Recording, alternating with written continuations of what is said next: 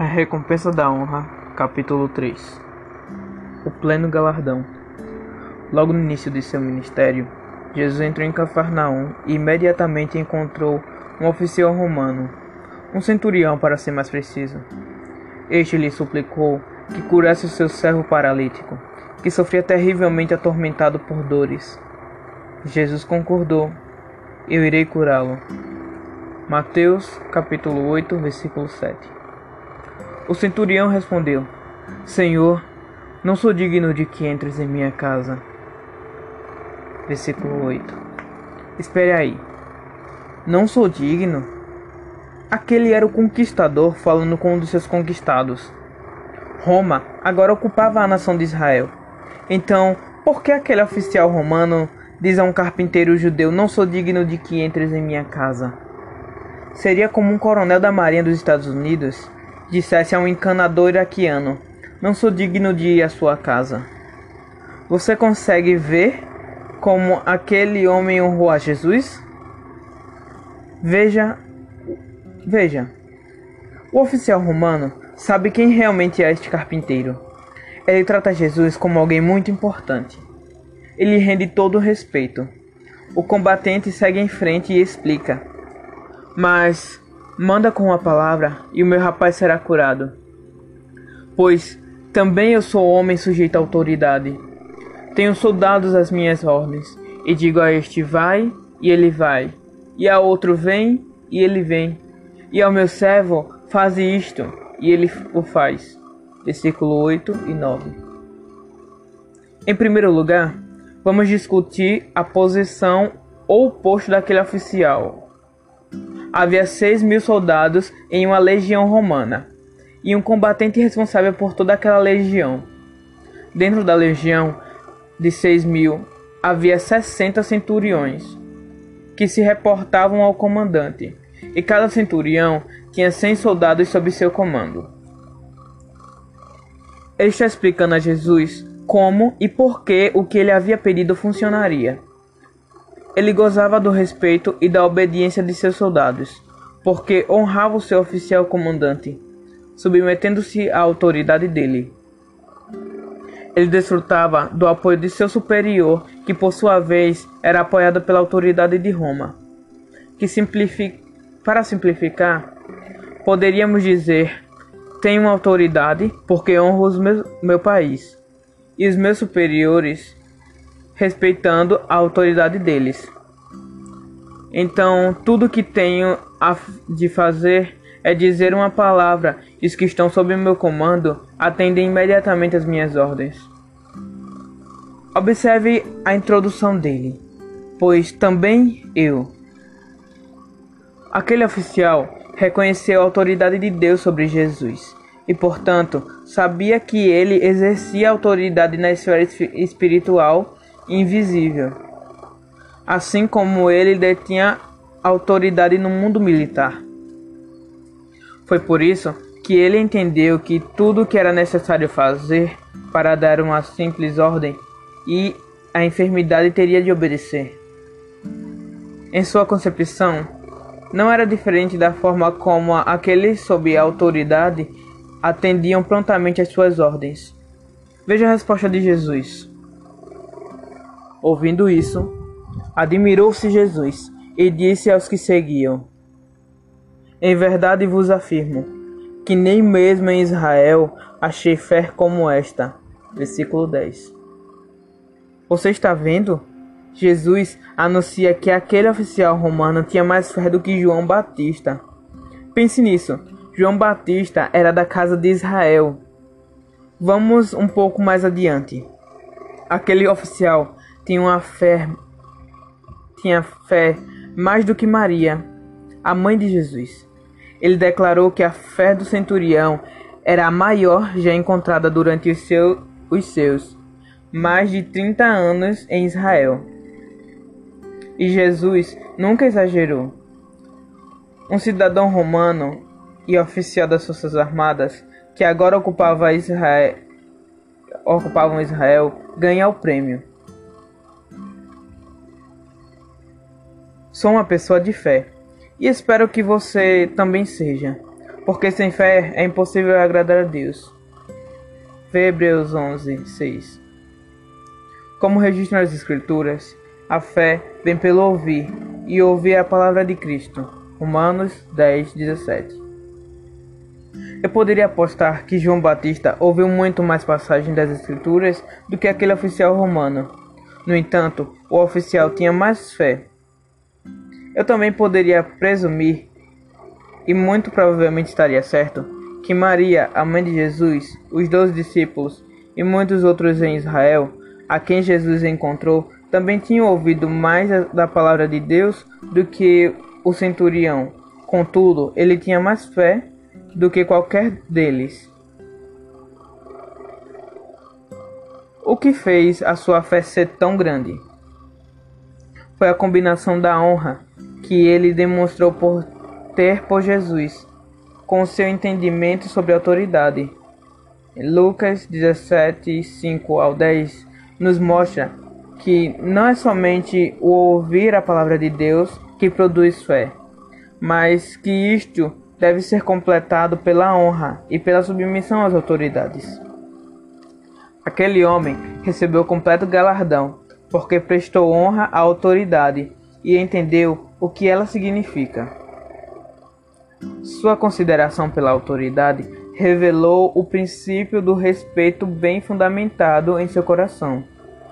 Então, a raiz de sua motivação foi a honra,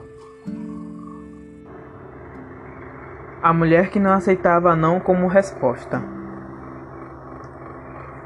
No capítulo 7 do Evangelho de Marcos, encontramos uma mulher grega de origem ciro-fenícia, que foi até Jesus para pedir ajuda. As Escrituras declaram que ela não cessava de pedir a ele que libertasse sua filha de um demônio. Isto dá a entender que Jesus não foi receptivo ao primeiro pedido, nem ao segundo, e provavelmente a muitos outros que seguiram. E bem possível que ele nem mesmo tivesse olhado para ela. Mas a mulher continuou a pedir. Destemida, finalmente obtém uma resposta. Mas Jesus lhe disse: Deixa primeiro que se fartem os filhos, porque não é bom tomar o pão dos filhos e lançá-lo aos cachorrinhos. Versículo 7. Tudo bem, você pode interpretar do jeito que quiser, mas o resultado é o mesmo. Jesus a chamou de cadela. Fico feliz por aquela mulher não ser uma americana ou uma brasileira. Nesse caso, Jesus poderia ter ouvido poucas e boas. Ela poderia ter retrucado: O quê? Você está me chamando de cadela? Que tipo de ministro é você? Como ousa me insultar desse modo? Eu vim em busca de ajuda e esse é o tratamento que recebo? Trata-se de um preconceito racial, não é? Porque eu sou grega e você é judeu? Pensa que tem direito de me chamar de cadela? Isso é um ultraje. Você fica, aí, você fica sentado aí com sua turma e ignora uma mulher necessitada que está clamando por sua filha. Onde está esse amor que você prega? Ah, entendi. Não tem nenhuma multidão por aqui a quem impressionar. Só você e sua equipe. Então você está mostrando quem realmente é, seu hipócrita. Pra mim chega. Vou cair fora. Ela teria explodido. E sua filha não teria sido curada. E teria partido sem nenhuma recompensa. No entanto, a mulher não agiu desse modo. Em vez disso, respondeu à proposição de Jesus e colocou-se na posição de receber a sua recompensa. Sim, Senhor, mas os cachorrinhos debaixo da mesa comem as migalhas das crianças. Então lhe disse: Por causa dessas palavras, pode ir, o demônio já saiu da sua filha. Versículo 28 e 29. Quase posso ver Jesus sorrindo e balançando a cabeça, admirando a fé dessa mulher gentia. Como dizer não a ela? Ele avisa que o demônio que atormentara sua filha havia partido e a mãe volta para casa para encontrar a filha livre. se ela tivesse sido passiva ou caso se ofendesse facilmente, teria perdido qualquer esperança de recompensa. Ela sabia quem Jesus era e estava honrando e com persistência, primeiro por sua tenacidade e depois não se ofendendo nem desistindo mesmo quando parecia ter sido insultada ou desonrada. Por sua determinação, ela recebeu um completo galardão. É interessante notar que estes dois exemplos de fé surpreendente vieram de pessoas gentias, ou seja, pessoas que andavam fora da aliança de Abraão. Um centurião e uma mulher grega fizeram com que Jesus se maravilhasse com a fé deles. Ambos simplesmente entenderam princípios que hoje em dia estão escassos e geralmente perdidos. A honra flui em meio ao desespero deles, e tanto um quanto o outro receberam o completo galardão. Princípio da honra. Pesquisando os evangelhos, você pode encontrar outras pessoas que receberam pleno galardão, uma recompensa parcial ou nenhuma recompensa. Cada ocorrência reflete unicamente a forma como elas lidam com a honra. Em algumas, vemos a falta evidente da honra devida. Em outras, observamos a honra abundante e cordial. Em outras ainda, vemos a desonra grosseira quando se aproximam de Jesus. Ainda que a honra não se revele de imediato nas passagens, ainda assim o padrão ou princípio permanece. É uma lei espiritual, pois Deus diz: Aos que me honram, honrarei, porém os que me desprezam serão desmerecidos.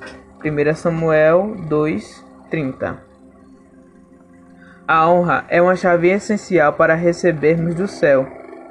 Gosto de fazer referência ao versículo acima como o princípio da honra. Aqueles que honram a Deus serão honrados. É assim que funciona. Todos os que honram a Jesus receberão de Deus na proporção da honra prestada. Pense nisso. Não é apenas um servo e uma filha e uma filha foram curadas. Ainda podemos celebrar até hoje as escolhas e a fé deles. Este princípio é especialmente enfatizado bem antes da paixão de Cristo. Jesus estava na casa de Simão, o leproso, em Betânia. Quando ele se reclina à mesa, uma mulher se aproxima com um vaso de alabastro, contendo um caríssimo óleo de nardo. O preço desse perfume era correspondente a um ano de trabalho de um trabalhador normal. Depois de chorar e lavar os pés de Jesus, ela os cerca, os seca com seus cabelos. Em seguida, abre o vaso de nardo e o derrama sobre a cabeça de Jesus. Ela honrou a Jesus, ungindo-o abundantemente, mas nem todos se alegraram com a espontaneidade. Indignaram-se alguns entre si, dizendo: Para que esse desperdício de bálsamo? Porque este perfume poderia ser vendido por mais de trezentos denários e dar aos pobres. E murmuraram contra ela. Marcos capítulo 14, versículo 4 ao 5. Analisando de fora da situação, as observações deles são bastante racionais e até mesmo ponderadas e tão cristão pensar nos pobres. Eles deixaram, porém, de captar o cenário principal, algo que marcou aquele momento para sempre. Aquela fora uma oportunidade de honrar a Deus dos céus e da terra, honrando ao seu Filho Jesus. Ouça a repreensão severa do Mestre. Deixe-a. Por que a molestais? Ela praticou boa ação para comigo, digna de louvor e nobre. Porque os pobres sempre tendes convosco, e quando quiseres, podeis fazer o bem. mas a mim nem sempre me tendes. Ela fez o que pôde, o que pôde. Antecipou-se a ungir-me para a sepultura. Em verdade vos digo, onde for pregado em todo o mundo o evangelho, as boas novas, será também contada o que ela fez para a memória sua. Marcos, capítulo 14, versículo 6 ao 9. Uau! Você viu como ele a elogiou? Muitos fizeram grandes coisas nos dias de Jesus, mas ninguém foi honrado dessa maneira, ou a esse ponto. Jesus profetizou que a boa e bela atitude de honra daquela mulher seria enaltecida em todo lugar, alcançado pelo Evangelho, não apenas naquela época, mas de geração em geração, para todo sempre. O desejo dela foi honrar o Mestre, mas esse derramar de unção a colocou em uma posição de ser honrada pelo Mestre. O princípio da honra se permanecerá válido. Deus diz: Honrarei aqueles que me honram, mas aqueles que me desprezam serão tratados com desprezo. 1 Samuel capítulo 2, versículo 30.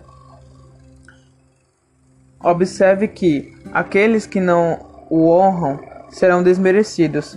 Entretanto, a NVI usa a palavra de desprezo, que é definida como o sentimento de que alguém é indigno de consideração ou respeito.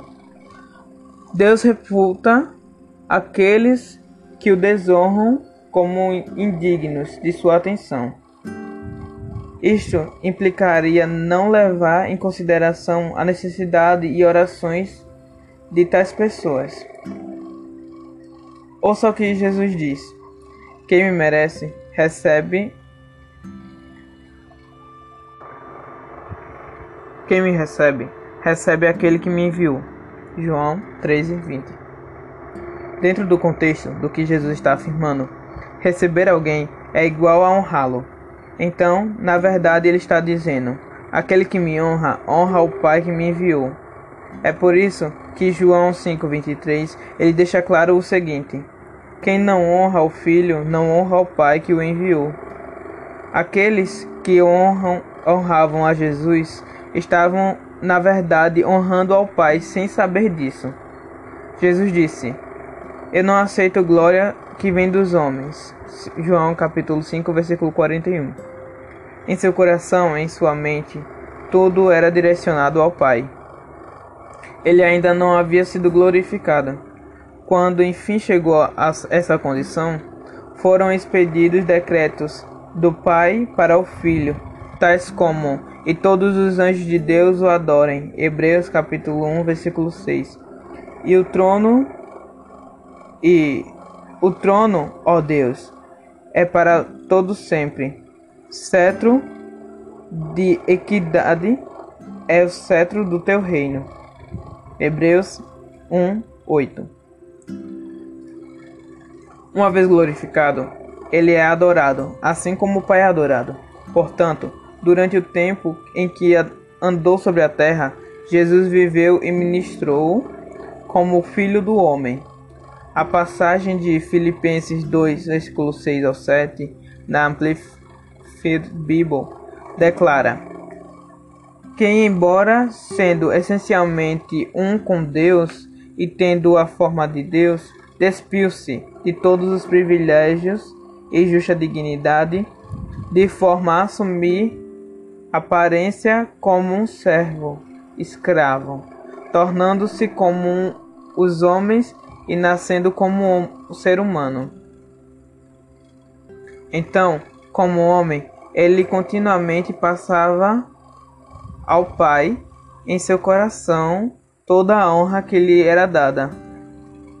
É por isso que ele sempre se dirigia às pessoas a quem curava com recomendações do tipo: Olha, não digas a ninguém, mas vai, mostra-te aos sacerdotes e faze a oferta que Moisés ordenou para servir de testemunho ao povo. Mateus capítulo 8, versículo 4. E mais adiante, Jesus, porém, os advertiu severamente, dizendo: Acautelai-vos de que ninguém o saiba. Mateus, capítulo 9, versículo 30. Referências semelhantes a essa são encontradas em todos os evangelhos. Enquanto esteve aqui, Jesus foi a conexão da terra com o Pai. Portanto, uma forma tangível de honrar ao Pai era através do tratamento do, dado ao Filho. E por isso que não houve repreensão à mulher anônima que honrou a Jesus, o Filho, com o seu unguento caríssimo. Ele nunca repreendia aqueles que o honravam. Em vez disso, os elogiava por fazer essa conexão com o Pai. Entenda que ele não estava buscando a sua própria honra, mas antes modelando o princípio da honra para aqueles a quem for enviado. O fluir da honra. Na semana em que Jesus foi crucificado, ele fez essa declaração profunda com relação à forma como seu ministro continuaria mesmo após sua partida. Eu lhes digo que vocês não me verão mais até que digam Bendito o que vem em nome do Senhor. Lucas capítulo 3, versículo 35, na NVI. Em outras palavras, vocês não me verão mais até que reconheçam aquele que eu lhes enviar e, e digam: Bendito aquele que vem em nome do Senhor. Ou em outras palavras, vocês não me perceberão ou me verão novamente, até que honrem aqueles que eu enviar em meu nome. Pare e medite nisso. Jesus disse que se manifestaria quando abençoássemos ou honrássemos os que viram em nome dele. Por quê? Jesus responde a essa pergunta em outras passagens das Escrituras. Uma dessas declarações é: Em verdade, em verdade vos digo: quem recebe honra, aquele que envia a mim me recebe, e a quem recebe, recebe aquele que eu me envio.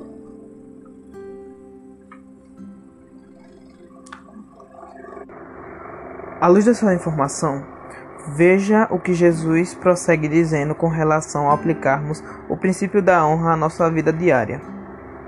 Quem vos recebe a mim, me recebe. A quem me recebe, recebe aquele que me enviou. Quem recebe um profeta no caráter de profeta, receberá o galardão de profeta. Quem recebe um justo no caráter de justo, receberá o galardão de justo. E quem der a beber, ainda que seja um copo de água fria, a um desses pequeninos, por ser meus discípulos, em verdade vos digo que aquele que de modo algum poderá, perderá o seu galardão. Mateus 10, 42, do, 41, do 40 a 42. Sem mudar o sentido, permita-me substituir as palavras recebe e der nos versículos abaixo pela palavra honra. Quem vos honra, a mim me honra. E quem me honra, honra aquele que me enviou. Quem honra um profeta no caráter de profeta, receberá o galardão de profeta. Quem honra um justo no caráter de justo, receberá o galardão de justo. E quem honra, ainda que seja com um copo de água fria a um desses pequeninos, por este ser meu discípulo, em verdade vos digo que de modo algum perderá o seu galardão. Para chegarmos a um referencial adequado, dois pontos principais devem receber atenção nesse versículo. Primeiramente, há uma estrutura de autoridade no reino de Deus. Ela começa com o Pai e flui até Jesus, aquele a quem ele enviou e entregou toda a autoridade. Após a sua ressurreição, Jesus declarou: Toda a autoridade me foi dada nos céus e na terra. Mateus, capítulo 28, versículo 18. Ele é o cabeça da igreja, e virá o dia em que ele apresentará o reino de volta ao seu Pai, uma vez que toda rebelião terá sido posta debaixo de seus pés. O próximo nessa ordem de autoridade do reino é o profeta. Tenha em mente que Jesus estava falando a um povo que não possuía o Novo Testamento. Não estávamos não estavam familiarizados com a nossa terminologia e estilos. Então ele falava em termos que lhe eram familiares. Os profetas no Antigo Testamento atuavam como porta-vozes do Senhor Exemplo Êxodo 4, 16 e 7, 1. Hebreus capítulo 1, versículo 1 ao 2 vem mais adiante confirmar isso. Havendo Deus outrora falando muitas vezes e de muitas maneiras aos pais pelos profetas, nestes últimos dias nos falou pelo Filho. E o Novo Testamento o reitera pela forma pela qual um dia Jesus ressuscitou dentre os mortos e subiu aos céus. E ele mesmo concedeu uns para apóstolos, outros para profetas, outros para evangelistas e outros para pastores e mestres. Efésios capítulo 4, versículo 11. Se Jesus tivesse se dirigido a nós hoje, talvez falasse do modo deste modo: quem honra um apóstolo no caráter de apóstolo receberá o galardão de apóstolo.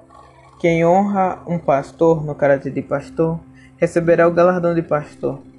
Válido também para profetas, evangelistas ou mestres. Em Mateus 10, Jesus passa de honrar um profeta ou aqueles que estão na liderança para honrar um justo e depois termina com honrar os pequeninos. Na verdade, ele cobriu todas as bases e dinâmicas de autoridades com as quais os crentes entram em contato. Aqueles que estão acima de nós em autoridade, os que estão no nosso nível e finalmente os que estão sob o nosso cuidado ou autoridade delegada. Todo ser humano que encontramos se encaixa em uma dessas três áreas. Isto nos leva a um segundo ponto principal. Se honramos os que estão acima de nós, receberemos uma recompensa. Se honramos os que estão no nosso nível, nossos irmãos, receberemos uma recompensa. E finalmente, honrando aqueles que estão sob nossos cuidados ou sob nossa autoridade, também receberemos uma recompensa. Lembre-se de da, da parafrase: Você não me verão mais até que honrem aquele que eu enviar em meu nome. Se unirmos esta frase aos versículos de Mateus, descobriremos que cada um desses três níveis traz consigo uma tremenda recompensa do céu. Desde, de igual modo, estas recompensas trazem sempre consigo revelações maiores e uma percepção mais clara de quem é Jesus. Este é o nosso foco durante o restante desse livro.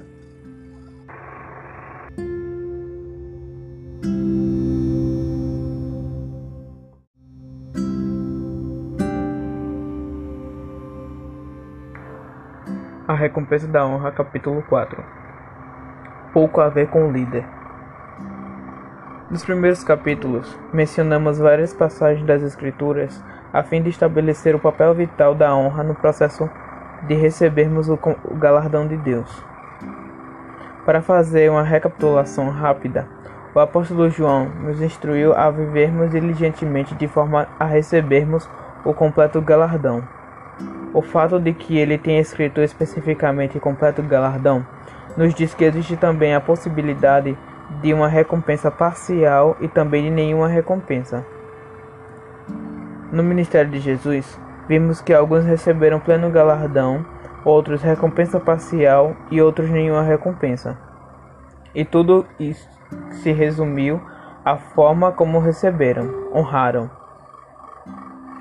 Jesus declarou logo antes de sua partida: Estou indo embora, e vocês não me verão novamente até que honrem aquele que enviou a vocês em meu nome.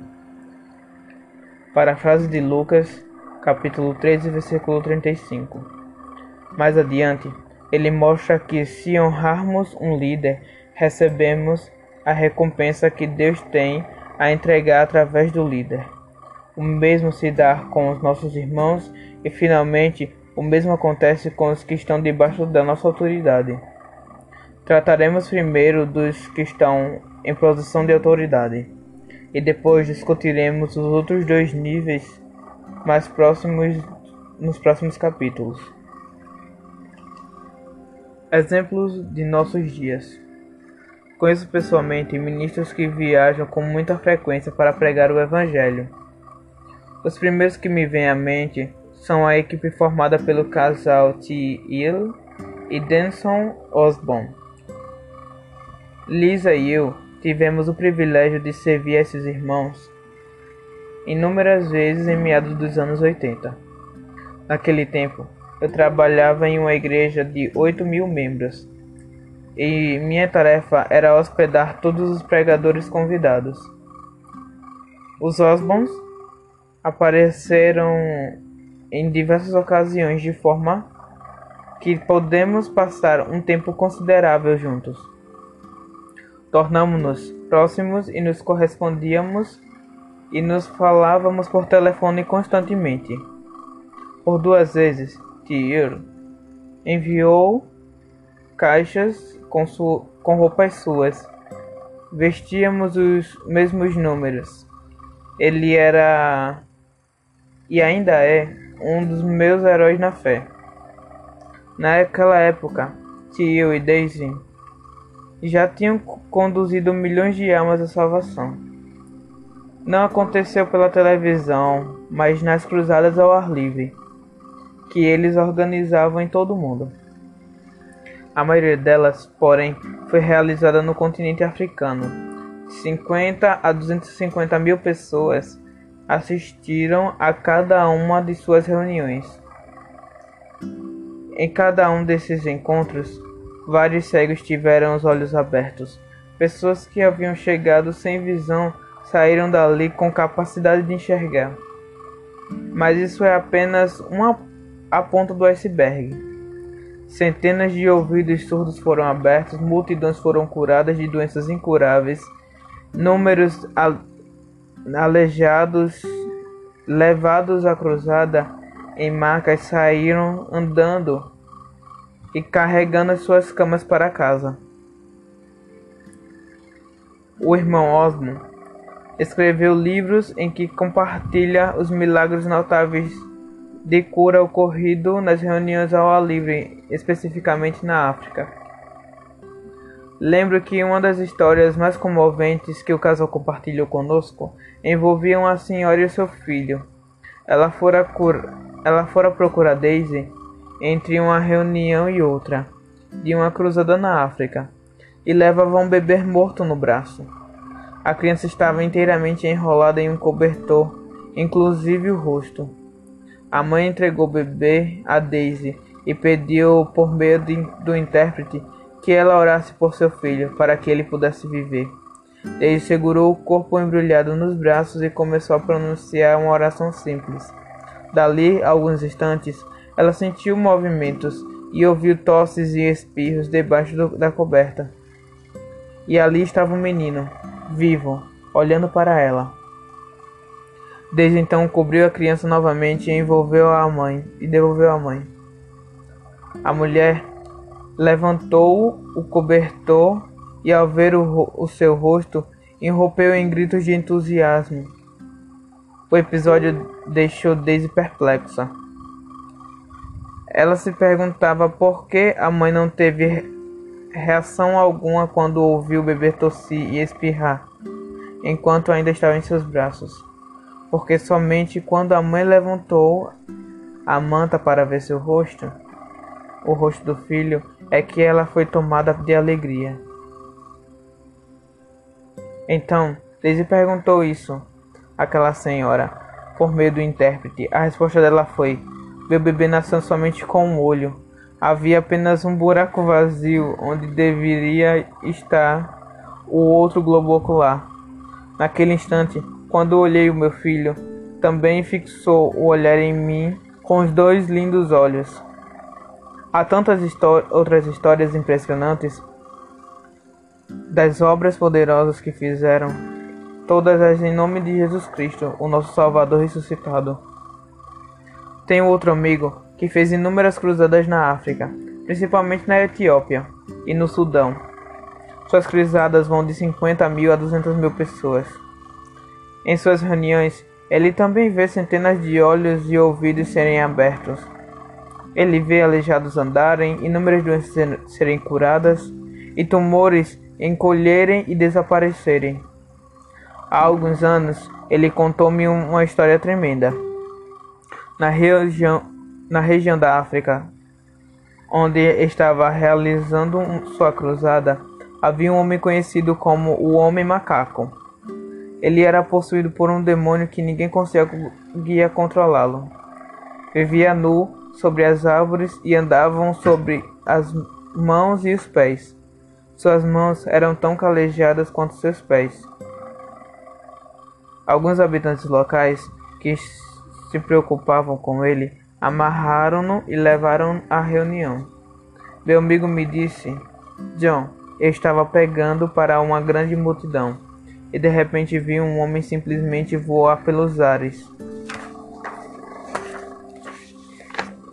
Em, um, em uma altura de cerca de dois metros e meio e, e de súbito caí no chão. Ele não se movia. Pensei que estivesse morto. No dia seguinte, lá estava ele sobre a plataforma, inteiramente vestido, com um terno e testemunhando sobre o que como Deus o havia liberto. Era o homem macaco. Então, ele me contou que a multidão cresceu de milhares para centenas de milhares, porque o homem macaco era conhecido em toda aquela região. As massas queriam ouvir a palavra de Deus que havia libertado aquele prisioneiro por poderes demoníacos. Eu poderia relatar inúmeras histórias de homens e mulheres que presenciaram este tipo de, obra poderosa, principalmente na África. No entanto, o ponto é que esses membros, mesmos ministros voltam para a América e para outras nações ocidentais, são as mesmas pessoas, pegam as mesmas mensagens, possuem as mesmas unções, unção, desenvolvem a mesma técnica ministerial, mas apenas algumas dores de cabeça ou dores nas costas, alguns casos de artrite são curados em suas reuniões. Por quê? Tudo gira em torno da honra. Esses amigos de quem falei são tratados em algumas dessas nações como uma grande estima e apreciação. Eles são vistos como homens e mulheres enviados por Deus e tratados como realiza. Você é o homem de Deus, não é? Em algumas ocasiões, também ministrei na África, em países como Quênia, Zimbábue, Angola e outros. Em geral, fico bastante constrangido pela forma como sou recepcionado. Não por falha deles, mas por causa do nível de conforto que me oferecem. Eles me tratam como se eu fosse um rei. Meus anfitriões colocam-me em os melhores hotéis. E sei que nada disso que isso é para eles um grande esforço financeiro. Não me permitem carregar nada, nem mesmo minha Bíblia. dão-me suas comidas mais finas e as pessoas mais capacitadas são preparadas para me servir. Lembro-me de certa vez, após prega ter pregado por milhares de pessoas, ter sido levado até uma sala com ar condicionado. Poucas pessoas naquela região, naquelas regiões haviam experimentado o que é um ar condicionado. Uma mulher cercada por outras que estava ali para servir veio e ajoelhou-se diante de mim com a cabeça curvada, segurando uma grande bacia, enquanto outra mulher segurava um jarro de água para lavar minhas mãos. Depois que elas mesmas lavaram minhas mãos, a outra pegou uma toalha de seu braço e a secou. Elas estavam me dando o melhor que podiam, ou seja, honrando-me. Quando aquela mulher se ajoelhou diante de mim, fiquei desconfortável. Pensei: posso lavar minhas próprias mãos. Você não precisa fazer isso. Então, foi como se o Espírito Santo me advertisse com severidade. Nem pense em recusar a homenagem dela. Deixe que elas o sirvam. Há uma diferença entre honra e adoração. Para que todo o sempre para todo o sempre adoraremos somente ao nosso Deus, Senhor e Rei. Mas para todo sempre daremos honra a quem honra é devida. E o protocolo é justo do reino de Deus. Lembro-me de que nos anos 90 tive o privilégio de falar a liderança de um apóstolo muito conhecido. Esse homem tem cerca de 5 milhões de pessoas nas, igre nas igrejas que supervisiona. Suas igrejas se localizam em 18 nações diferentes do continente africano. Todo mês de fevereiro, ele reúne 6 mil pastores presidentes, nenhum pastor associado é convidado, e pede a líderes da África e de outros continentes que venham ministrar. Foi uma das unções mais fortes e operações de que já de que me lembro em toda a década de 90. Peguei literalmente como um homem do outro mundo. A presença de Deus foi estarrecedora. Entre as reuniões, eu era servido de uma forma semelhante à que lhes escrevi. Depois que uma, uma dessas pessoas se afastou de mim, um líder olhou para mim e disse: Ouviu-me a pessoa que acaba de fazer isso por você?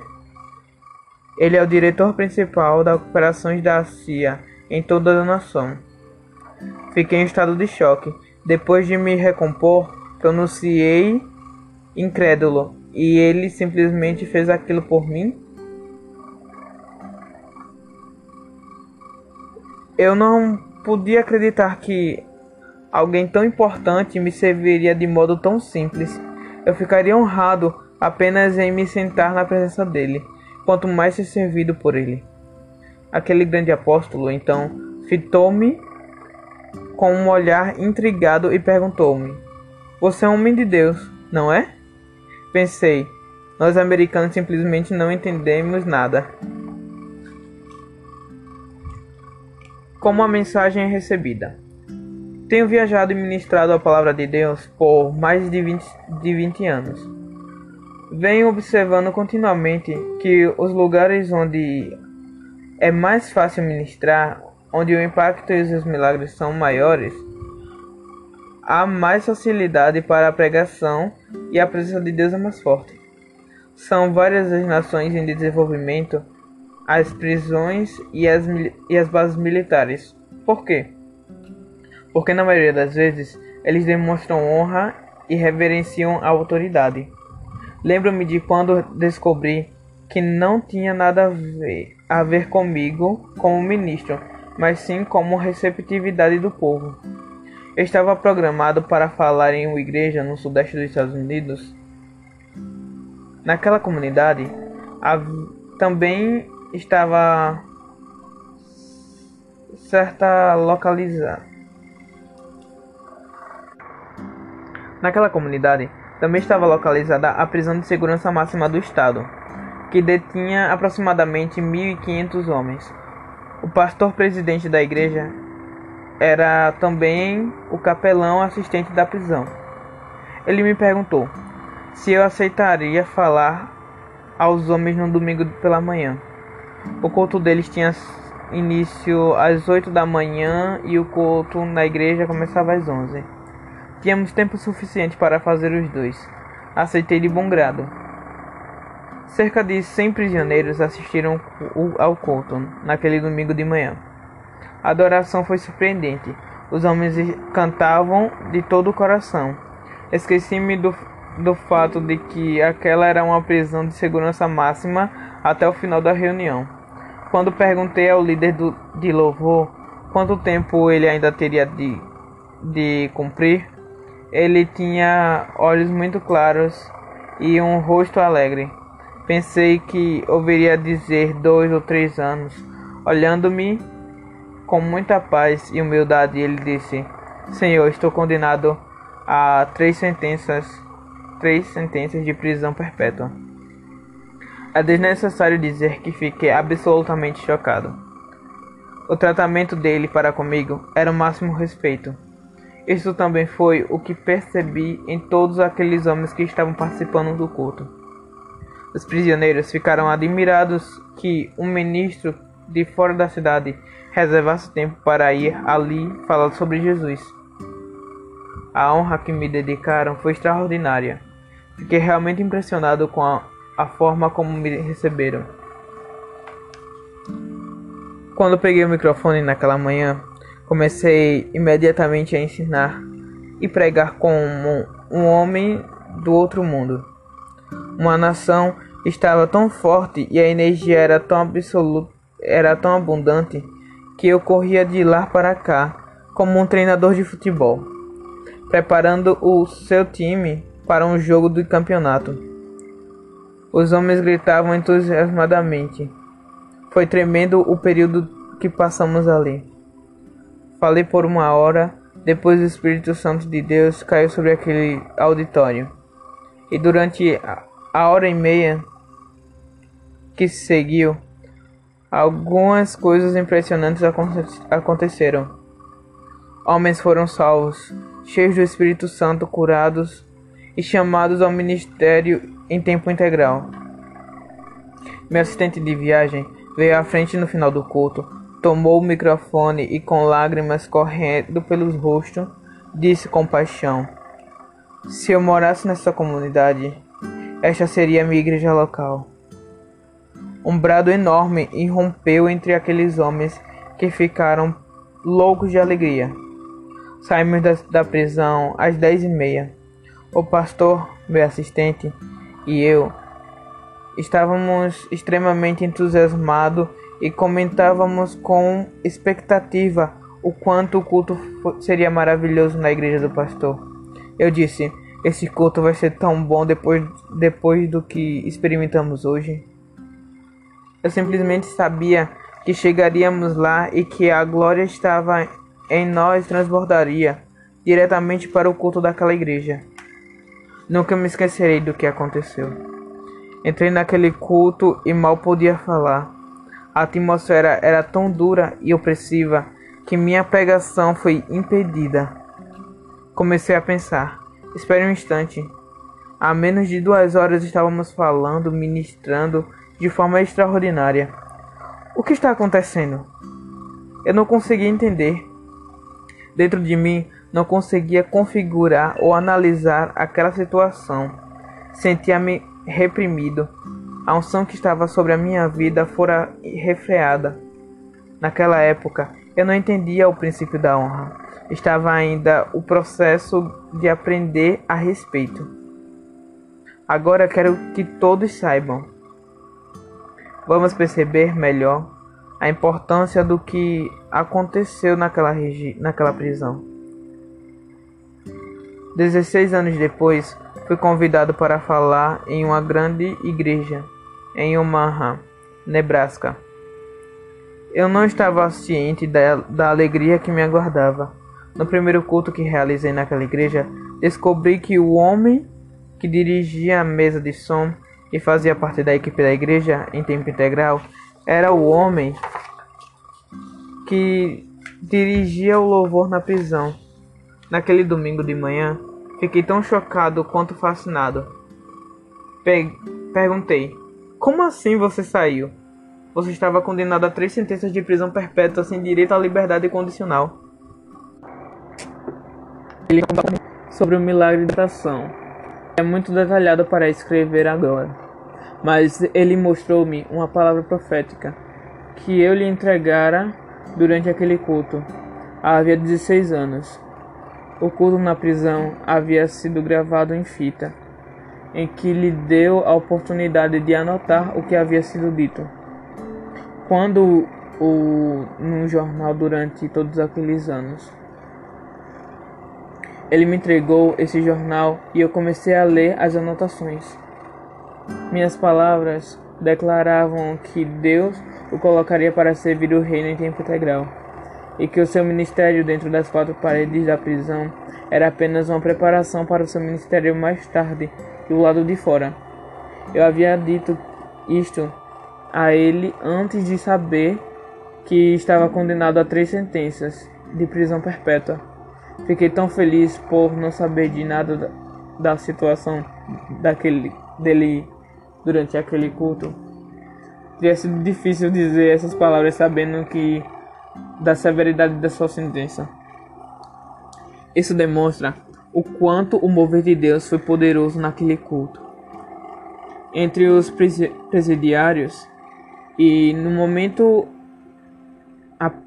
no entanto, Apenas uma hora depois na igreja, a atmosfera foi tão fria que me senti reprimido. Mal pude pregar. Naquele dia, aprendi que não tinha nada a ver comigo, mas com a forma como sou recebido na condição de alguém enviado por Deus. Os prisioneiros me valorizaram, me honraram e me apreciaram. Os membros da igreja por meio de sua linguagem corporal, disseram: Já ouvimos tudo isso. Já ouvimos muitos ministros convidados. O que você tem a dizer de diferente? A imensa diferença de resultados derivou de uma palavra: honra. Honrando a quem nos insulta. Permita-me mostrar-lhe ainda a partir das escrituras que isto tem pouco a ver com o ministro e muito a ver com a forma como ele é recebido. Havia um homem no Antigo Testamento cujo nome ele era Eucana. Ele tinha duas esposas, Ana e Penina. Ficou tão feliz por não, não termos esse costume de hoje em dia, amo estar casado com uma única mulher. Penina tinha filhos, mas Ana não. Ela era estéril. Naquele tempo, as mulheres demonstravam seu amor por seus maridos dando-lhe filhos, especialmente do sexo masculino. Por quê? Porque era imensamente importante dar continuidade à descendência do homem. Ano após ano, a família viajava até Siló para sacrificar ao Senhor. O número de filhos de Penina, dos números de Penina, continuavam a aumentar, ao passo, ao passo que Ana não tinha nenhum, nenhum filho para apresentar ao Senhor. Isto a deixara constrangida e para piorar as coisas, Penina zombava dela. A escritura registra as re, registram a sua rival a provocava excessivamente para irritar 1 Samuel capítulo 1, versículo 6. Você pode imaginar os insultos de Penina? Ei, garota, quem é que ama nosso marido? Dê a ele todos esses filhos. E você, onde estão os seus? Você não é mulher. Você não é nem, nem mesmo meia mulher. Será que o nosso marido a despreza quando estão no quarto de dormir? Será que ele não a acha atraente? Tenho certeza que ele me ama. E dela, e ela continuava a fazer mais e mais. Finalmente, em determinado ano, Ana não suportou mais. Ela decidiu ir até o tabernáculo e consolar-se na presença do Senhor. Longe de sua adversária, ela estava sofrendo, e enquanto orava ao Senhor, chorou amargamente. Ana falava do fundo do seu coração. Seus lábios se moviam, mas nenhuma palavra saía dele. Ela estava fazendo uma petição ao céu. Se ele abrisse a sua madre e lhe desse um filho, ela o devolveria ao Senhor pelo resto de sua vida para sempre. Enquanto isso, Eli, o sumo sacerdote, estava sentado ali perto e observou Ana. Ele pensou que ela estivesse embriagada e lhe disse: Até quando estarás tu embriagada? Aparta-te desse vinho. 1 Samuel, capítulo 1, versículo 13 ao 14. Mais uma vez, fico feliz por Ana não, ter, não ser uma americana ou uma brasileira. Se fosse, ele teria ouvido poucas e bobas. Ela provavelmente ficaria enfurecida pensando que. pensando. Que tipo de sacerdote é este?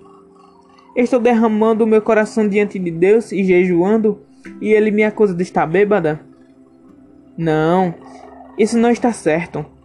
Acho que é melhor que estou ouvindo mal. Estou imaginando que ouvi isso, não é? Mas não, ele realmente disse isso. Que cruel, impiedoso, insensível, que imbecil. Como ele pôde ser, ser o dirigente desse tabernáculo? Esse cara tem que ser repreendido, despedido, expulso do ministério. Depois, ela poderia ter muito bem soltar algo como: O Senhor me chamou de bêbada? Estou jejuando e derramando meu coração diante de Deus por uma necessidade em minha vida, e o Senhor vem me acusar de estar embriagada? O Senhor não consegue nem reconhecer quando alguém está buscando a Deus sinceramente? Que tipo de sacerdote é o Senhor é? Que tipo de tabernáculo é este? Vou falar com meu marido e vamos sair daqui. Vamos para a igreja do outro do lado da rua.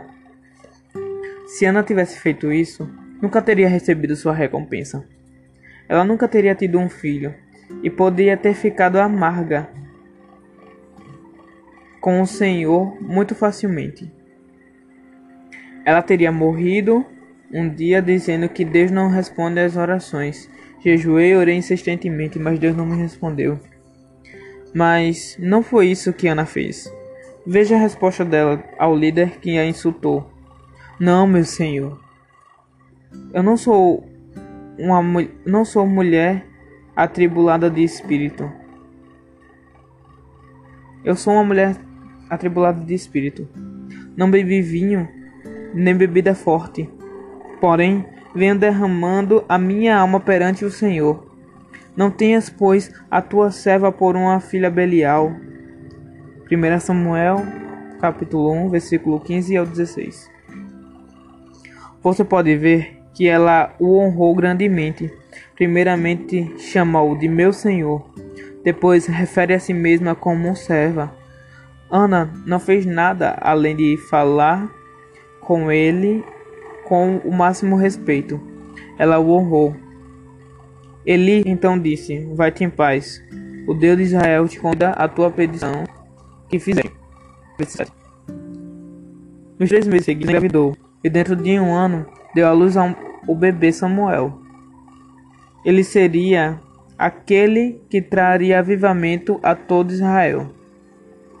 O que Ana havia desejado e honrado e orado durante anos não foi manifesto até que ela honrou o sacerdote que a menosprezara, e de quem Deus disse mais tarde: Eu adverti seguidamente de, um, de que o julgamento está por vir sobre sua família, porque seus filhos têm blasfemado contra Deus, e ele não os disciplinou. Então jurei que os pecados de Eli e de seus filhos jamais serão perdoados capítulo 3, versículo 13 ao 14. Uau! Isto é algo que você nunca vai querer ouvir de Deus.